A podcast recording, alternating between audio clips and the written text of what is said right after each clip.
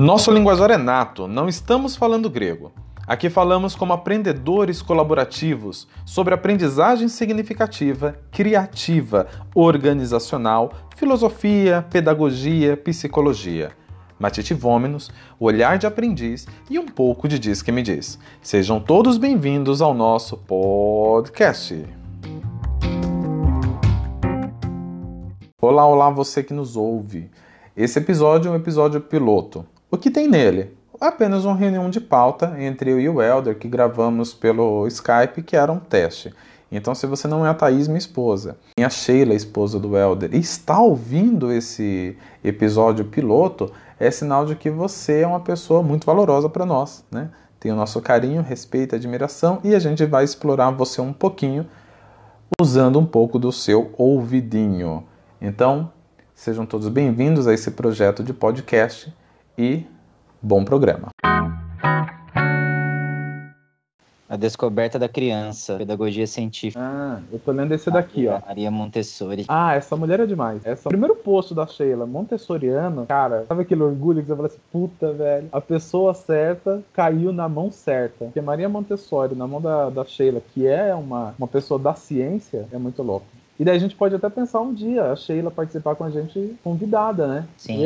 É, um dos temas que eu gostaria de propor para mais para frente também é justamente sobre isso, cara, sobre por que que a educação tradicional, a pedagogia tradicional, e aí eu acho que até você pode contribuir bastante, né? Deixa de lado algumas pessoas muito importantes, né? Ah, Como. Montessori, por exemplo. Então assim, eu ouvi cansaço, né, até o esgotamento mental sobre Piaget, sobre Vygotsky, sobre vários outros, tanto na psicologia psicologia, quando eu estudei psicologia. Mas geralmente é, é o Piaget e o Vygotsky, né? E também na psicopedagogia. Eu fiz a psicopedagogia, né? E a psicopedagogia pega esses autores tudo de novo. E eu nunca tinha ouvido falar de Montessori. Nunca tinha ouvido falar de Montessori. Nunca tinha visto essa outra pedagogia, né? Voltada para a criança, de observação sistemática da criança. Cara, e é um questionamento que eu e a Sheila sempre fazemos. Por que, que a educação, não sei se em outros países, mas aqui no Brasil, pelo menos, é, prioriza esse esses autores, não que eles não tenham a relevância deles, é riquíssimo, né, tudo que eles fizeram e tal, mas por que que olha para esses caras, o que pauta toda a educação tradicional que a gente tem, né, mesmo que seja construtivista ainda,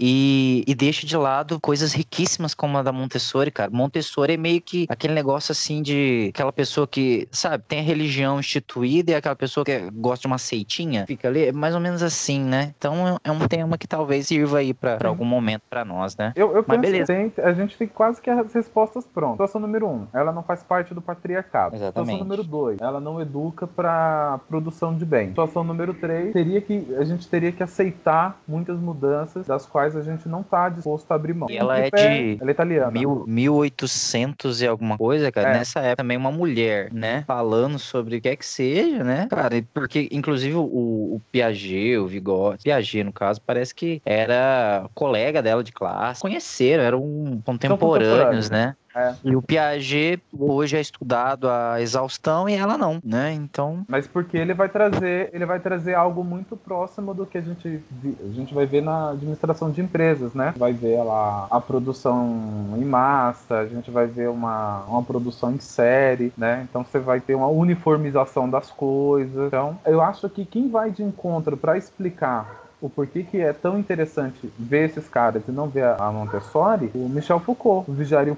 porque o soldado ele é uma criação, né? Você não vai pegar um camponês do nada e vai transformar no soldado. E o soldado, o soldado você vai criar aquela sequência de exercício, você vai meio enxertar uma linha de raciocínio nele que não faz parte da educação dele muitas vezes, né? É muito simples, é, é muito fácil pra gente numa sala a gente identificar quem é o filho do, o filho de um militar. Ou ele é muito radical ou ele é muito transgressor. Ele tá, na, ele tá nas duas pontas. Ou ele é radical ele é muito, porque foi é o que ele aprendeu. Né? Também, né? É. é eu, eu tive um aprendiz recentemente de comércio e varejo e o pai dele era militar. E a mãe dele, apesar de não ser militar, era muito rigorosa também, sabe? Uhum. Pelo que ele falava. Ele, ele, já chegou a me contar que ele já apanhou de vassoura. Que a mãe já quebrou a vassoura nas costas dele. E ele era um menino super bom. Ele era bem novinho. Ele devia ter ali os seus 14, 15 anos. Ele era bem novinho mesmo, idade escolar, né? Vivia jogando Free Fire e tal, mas ele era muito bom. Mas você via que nele o tempo todo um medo, né, de tudo e de se a mãe descobrisse, não, porque minha mãe. Então, assim, ele chegava atrasado e ele já vinha se desculpando. E era um.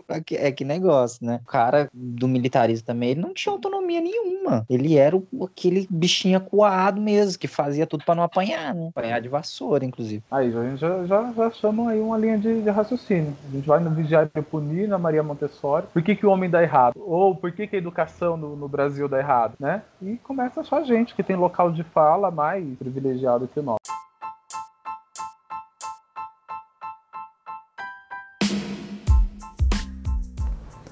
Bom, pessoal, é o que temos para o momento. É só um trecho aí de, de cinco minutos de uma conversa que durou mais de uma hora. É, achei interessante compartilhar com vocês esse trecho que parecia algo já é, sincronizado com, com, uma, com um roteirinho né, bacana, mas é isso a gente volta a falar na segunda temporada que não faz parte dessa primeira temporada que a gente está escrevendo. E é isso. Então espero que tenham gostado. Um grande abraço e até. Beijo.